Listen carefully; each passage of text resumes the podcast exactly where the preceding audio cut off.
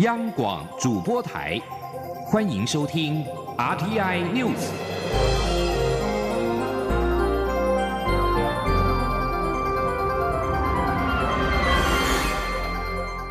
听众朋友您好，欢迎收听这节央广主播台提供给您的 RTI News，我是张顺祥。文化部去年底提出中正纪念堂转型的两套方案，交由行政院拍板。负责此事的政务委员林万益表示，预计农历春节之后会启动跨部会的协调，收集各部会的意见。他表示，文化部的方案当中包含了中正纪念堂功能转型的各种建议跟配套的措施，但是没有拆除的建议。另外一说，中正纪念堂转型需要凝聚各方的共识，而且要进行社会沟通，因此没有预设立场跟时间表。请记者王维婷的采访报道。中正纪念堂的转型正义工作引发议论。文化部去年底已经提出两套方案送行政院核定，外界关注政院的态度。负责此案的政务委员林万亿三十号受访时表示，正在安排跨部会协调会议，预计农历春节后召开跨部会协调，邀集文化部促转会等相关单位参加。他表示。过去政府部门间没有讨论过中正纪念堂转型议题，所以也要收集各部门的意见，看看怎么处理。行政院对中正纪念堂转型不预设立场，也没有设定时间表。林万益说：“各团体，因为呃，文化部已经跟很多很多呃不同团体或者说学者专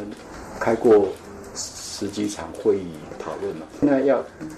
到政府部门来。”因为政府部门的意见，诶，以前是没有没有进入到文化部的那个报告的的收集资料对象，我们不会择一，也不会什么，而是大家讨论完之后，看看要怎么怎么处理。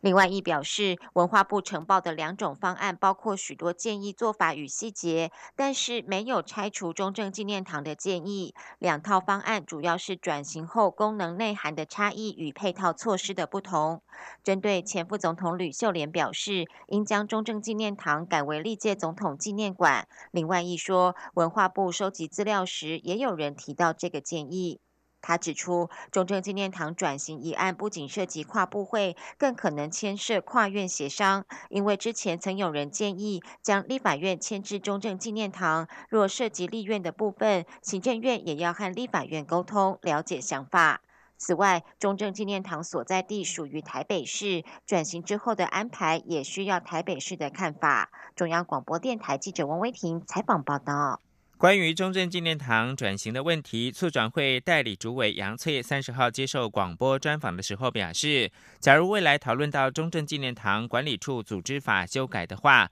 中正纪念堂的名称就不会存在。至于应该改成什么名称，杨翠认为应该要集思广益，但是命名的方向应该要有历史记忆。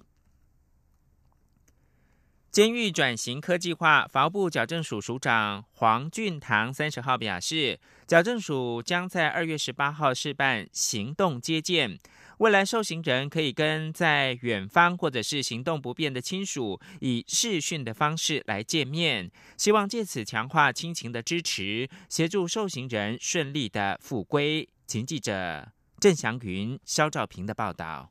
点开手机跟远方亲人同步视讯并不稀奇，但手机里的地点是监狱单位，这点就很特别。为了强化亲情对受刑人的支持力量，法务部特别结合智慧科技建制行动接见系统，不管是偏远山区的太原技能训练所，还是离岛澎湖监狱，透过手机就能面对面说说话。之所以会有这样的构想，是因为法务部发现有些行动不便或年纪太小的亲属，为了要见受刑人一面，必须先舟车劳顿。为了降低民众的不便，才会有这套系统。法务部长蔡清祥说：“在智慧型监狱里面啊，把这一块拉出来啊，对于未来啊啊，我受刑人的家属要去探视的时候啊，可以透过这个手机的方式事先预约。”啊，就不必啊，这个长途啊，跋涉的要去探视这些受刑的，我想这对受刑人的教化是十分有帮助的。矫正署长黄俊堂进一步表示，行动接见系统将从二月十八号试行半年，一个月可以申请一次，每次三十分钟，但只限直系血亲、配偶或行动不便者。不过，特殊情况会有另外考量。不止如此。法务部还推出收容人购物管理系统，受刑人透过指纹按压就能使用所内电脑选购日常用品，省去以往繁琐的人工审核。黄俊堂说：“过去我们都是啊一直靠手工来操作，到底仓库里面有没有什么东西也不知道，单子填出来有时候买不到东西，他到底有没有钱也不晓得。那现在你这个一个。”啊，我们的一个购物系统，它一打开，你里面多少保管金，啊，都可以看得一清二楚。啊，你要买什么东西，仓库有没有库存，都一清二楚。还有，法务部也导入台湾配行动支付系统，如果民众想要购买矫正机关出产的相关产品，透过手机就能轻松下单。法务部跟上数位时代，除了建制智慧监狱外，也强化了家庭支持功能，无非是希望协助受刑人改过向善，重回社会。中央广播电台记者郑祥云、肖兆平采访报道。而关于同婚的议题，蔡清祥表示，制定同婚的专法确实是法务部很大挑战，但是法务部愿意尽最大努力跟正反团体进行沟通。他希望各方意见都能够退让一下，让同婚的议题可以以渐进的方式往国际人权指标迈进。记者肖兆平的采访报道。法务部长蔡清祥在十六号与媒体查叙时提到，将会在三月一号前提出同婚专法。三十号上午，他出席由法务部与公务人力发展学院合办的人权指标研习活动。由于邀请欧盟讲师讲授人权指标，因此蔡清祥也主动在会中提及同婚专法议题。蔡清祥坦言，同婚议题是法务部很大的挑战。而在当前共识是以专法为主的情况下，法务部希望挺同方跟反同方都能退让一下，用渐进方式达到国际人权标准。蔡清祥说：“那我们希望啊，呃，也能够呃争取双方不同意见的人呐，能够彼此尊重啊，能够呃建立一个最大的共识啊，让我们能够提出的一个专法啊。”因为现在大家都有共识是专法嘛，至于内容名称是还有一些不同的看法。那我们希望大家都能够退让一下，啊，彼此尊重对方，啊，我们用循序渐进的方式啊，来朝着一个跟国际人权指标啊一致的呃一个做法。蔡清祥强调，台湾人很善良，他不希望同婚议题造成社会撕裂，因此。法务部愿尽最大努力跟正反团体在沟通，也希望各方都能相互尊重，多替对方想一下，让台湾社会更加和谐。法务部会用和缓的最大共识的方式，完成社会的共同目标。中央广播电台记者肖兆平采访报道。因应二零二零的选战，民进党将进行组织的改造，还有调整战斗队形。民进党秘书长罗文嘉三十号表示，民进党将在既有的组织规程、员格跟预算不变之下，进行队形的转变。过去指挥体系从第一级的专员到秘书长要五层，现在简化为三层，队伍更加的灵活，更有效率。所有人员将在农历年后陆续的报到就位。而针对民进党不排除提出新的决议仪式，民进党主席卓荣泰三十号在民进党中常会上面表示，民进党在过去的重要选举年中都会形成几次的决议文，立下对社会对话的必要内容。卓荣泰说，预计六月立委提名完成之后，就会启动跟社会的大对话，这会是民进党下半年选举当中一个很重要的行动准则。多名中常委也认为，面对新的局势，民进党应该要有新的决议文跟社会来沟通。请记者刘玉秋的报道。民进党主席卓荣泰接受媒体专访时表示，民进党要在二零二零大选中引导走向，创造议题，不排除提出新的决议文或是共同政见来应应新的时代。卓荣泰此话一出，引发党内讨论。卓荣泰三十号在中常会也对于自己抛出新决议文一事进行说明。民进党发言人林从胜三十号转述卓荣泰在中常会上的谈话，指出，民进党在过去重要的选举年当中，有形成几次的决议文，包括台。台湾前途决议文、正常国家决议文以及族群多元国家一体决议文等等，他认为这些在当时的选战进阶过程里立下一些对社会对话的必要内容，因此。卓永泰认为，在今年的选举中，民进党必须要有大战略，可以是个共同主张、共同诉求、共同政见。至于形式，则可以再讨论。待六月立委提名完成之后，就会进行和社会的大对话。林从胜转述说：“但什么时间、什么方式、做成什么样的结论，都必须向常会提出一个具体的说明跟议案，再来进行这个结论。无论它是用什么形式。”会是我们今年下半年度的这个工作很重要的行动准则。民进党秘书长罗文嘉也在民进党中常会后记者会上表示，有许多中常委也认为，应应新的局势，民进党应该要有个新的决议文与社会沟通。若能建立共识，以决议文的形式呈现，将会是更清楚、更负责任的做法。呃，应应呢，未来一年，也许我们需要有一个新的，不是新的，另外一个。呃，完整面对现在局势的一个决议文，但什么叫决议文？决议文就是要大家要共识，呃，大家都同意的，啊，做成决议，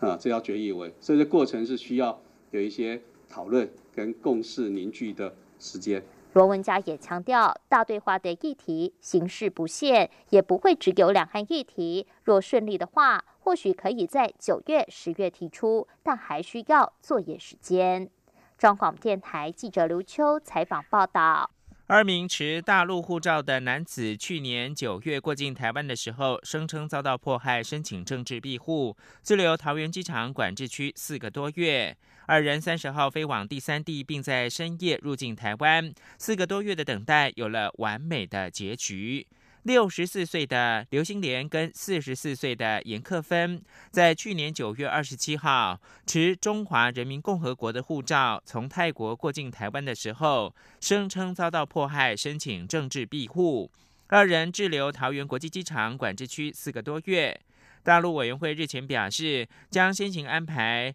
刘星莲跟严克芬二人出境到第三国，再以专业交流名义入境，等待转送第三国。刘心莲跟严克芬三十号顺利的飞往第三地，在深夜入境台湾，长达四个多月的等待有了完美的结局。入境之后，由台湾友人从机场接走，并将严克芬跟刘心莲分开接往已经安排好的住处安置。现在两个人总算是顺利入境台湾，并在台湾友人的协助之下前往安身之处，终于可以好好的睡一觉，这些重口味的美食解解馋。希望未来暂住台湾，等待美国或加拿大的政治庇护资格。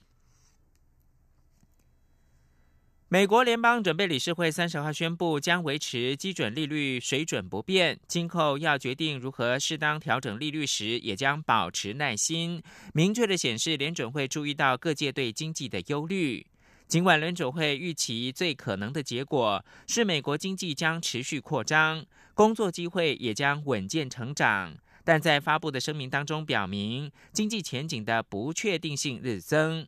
跟去年十二月发布的政策声明相较，联准会删除了经济展望的风险大致平衡一语，也拿掉了预估二零一九年还会再升息的内容。联准会负责利率政策的联邦公开市场委员会在声明当中表示，鉴于全球经济跟金融情势以及通货膨胀压力和缓，委员会未来决定是否要再升息以及何时升息会保持耐心。而美国华尔街股市三十号则是因此大涨，道琼工业指数盘中一度上涨超过五百点，中场三大指数涨幅都超过了百分之一点五。道琼指数中场上涨了四百三十四点，或百分之一点七七，收在两万五千零一十四点。标准普尔五百指数上涨了四十一点，或百分之一点五五，收在两千六百八十一点。纳斯达克指数上涨了一百五十四点，或百分之二点二零，收在七千一百八十三点。是阳光，翅膀打开了世界之窗；是阳光，翅膀环绕着地球飞翔。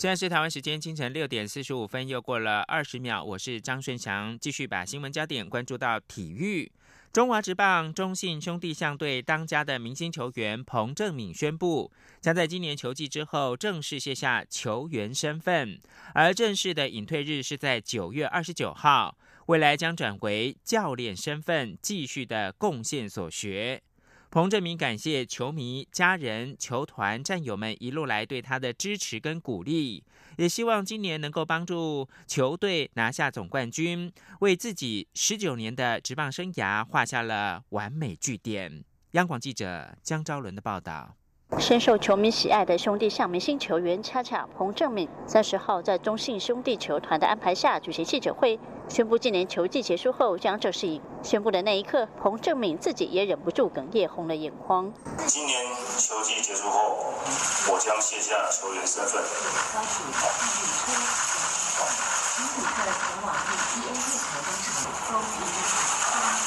后日子，我会继续钻研自己的专业，把自己所学奉献给爱棒球的球员和球迷朋友们。再次谢谢大家的支持。之所以选择在中职迈入第三十年的此刻宣布结束职业球员生涯。彭正明表示，除了身体因素，他也看到许多年轻球员很有实力，但职棒只有四支球队，他觉得自己有责任提供年轻球员更多发挥的机会。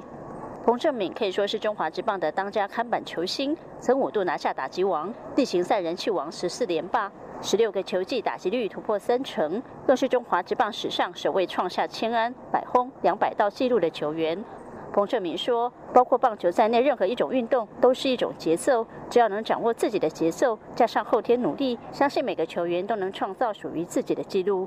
彭正明之所以受到球迷推崇，另一个最重要的原因在于他从未离开过球迷，场上场下形象都很好。尤其在职棒几度陷入千赌风暴时，彭正敏仍洁身自爱，奋战不懈，全力以赴，感动无数球迷，带领中职走过低潮。彭正敏也速度披上国家队战袍，用肉身拼战，敬业精神令人印象深刻。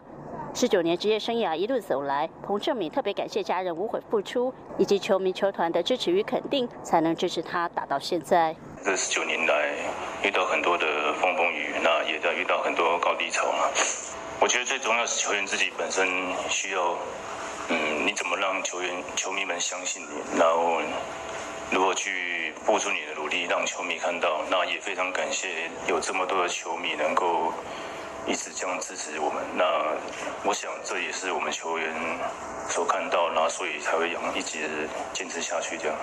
彭正敏说：“最后一年球季，他最大的目标就是希望再为球队拿下一座总冠军，希望和所有队友一起完成目标。为了向彭正敏致上最高敬意。”中信兄弟将例行赛最后一周定为彭正明隐退周，将举办一系列活动。球团同时以恰恰绰号设计英文 C H I A 视觉图腾绣在今年兄弟队球衣上，希望球员们都能效法恰恰拼战精神，同心协力拿下今年中华职棒三十年总冠军，不让彭正明的职棒球员生涯留下遗憾。中国电台记者张昭伦台北采访报道。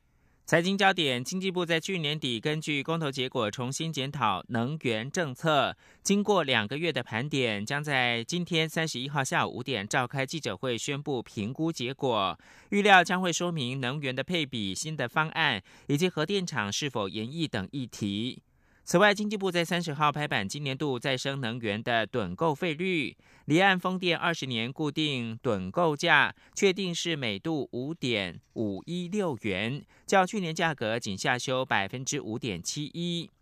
经济部也向开发商喊话，希望他们不要轻言的放弃，留下来开发台湾的风场。请记者谢嘉欣的采访报道。二零一九年离岸风电固定二十年趸购费率开出每度五点五一六元，对比预告草案大砍百分之十二，此次降幅仅有百分之五点七一。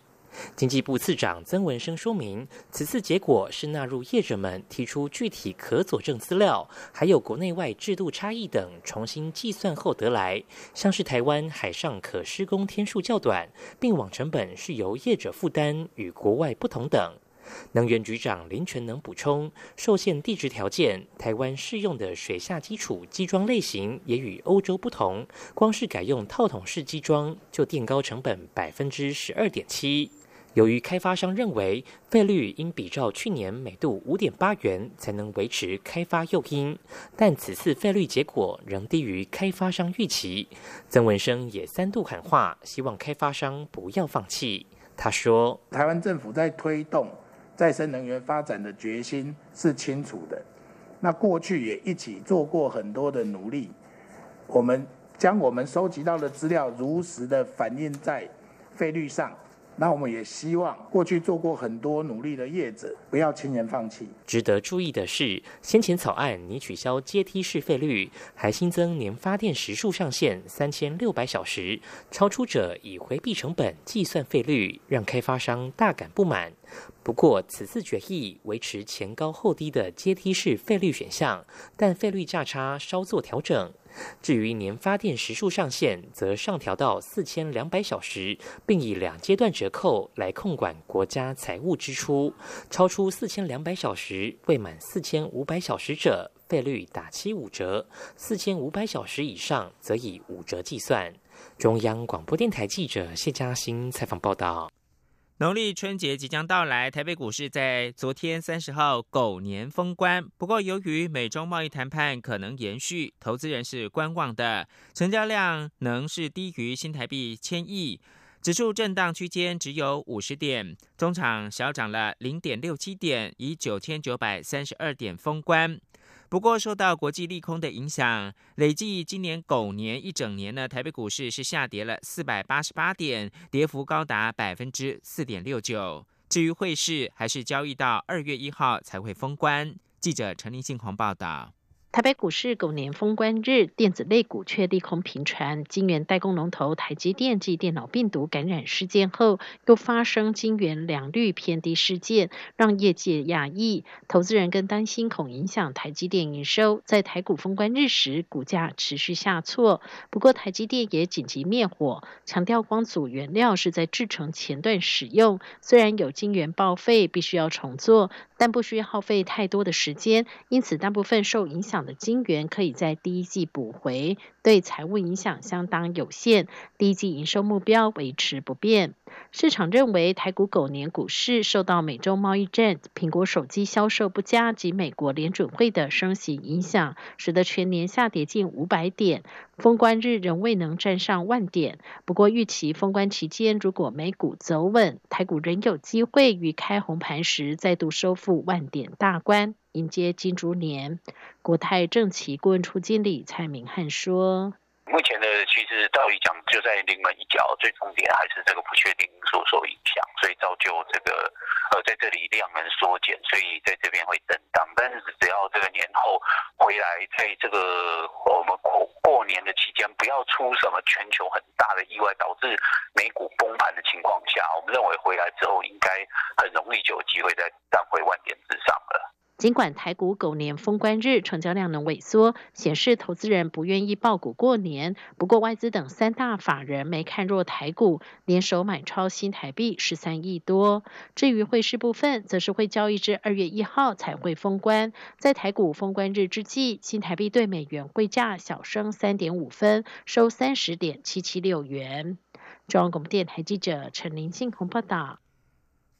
国家运动训练中心举行岁末挥毫联欢晚会，邀请多名入选黄金计划选手跟教练共同留下“打造黄金计划，瞄准东京奥运”十二个大字，展现前进二零二零东京奥运的决心。记者杨仁祥、江昭伦的报道。迎接新春，国训中心三十号邀请入选黄金计划的郭幸纯、李志凯等顶尖运动选手和教练，用毛笔写下前进二零二零东京奥运的决心。习惯在运动场上较劲的选手们改拿起毛笔挥毫，似乎也颇有两把刷子。为了力拼冬奥奖牌，体育署今年推出黄金计划，遴选约三十名顶尖优秀选手，提供专属陪练后勤资源，全力争取奥运资格赛。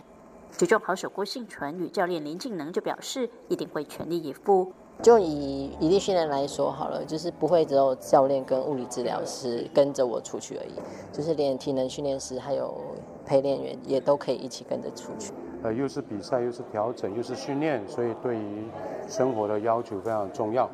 希望在奥运体操项目为我国写下夺牌纪录的李志凯表示，入选黄金计划可以让他无后顾之忧，专心冲刺。教练林玉信则期待体育署能加快脚步，毕竟距离冬奥只剩下不到两年时间了。因为毕竟我是个身为一个选手，所以我的重点放在训练，所以其他这些后勤资源对我来说，就是可以让我更无后顾之忧。到奥运会只剩两年，所以必须启动更快，所以希望能更有更扎实的能力帮助在体帮助在选手身上。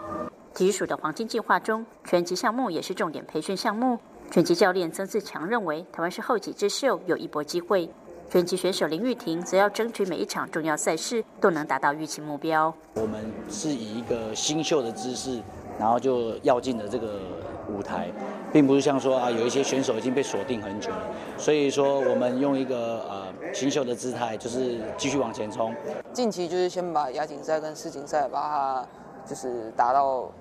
我跟家人的预设目标这样子。体育署表示，近几年我国在国际赛事上都有出色表现。期待借由黄金计划，让选手们更有信心，为二零二零冬奥写下更好的成绩。中国电台记者杨仁祥、张昭伦，高雄国军中心采访报道。国际新闻：美中贸易谈判三十号上午揭幕，美国贸易代表莱特海泽在白宫旁的艾森豪行政大楼与中国国务院的副总理刘鹤所率的代表团展开会谈。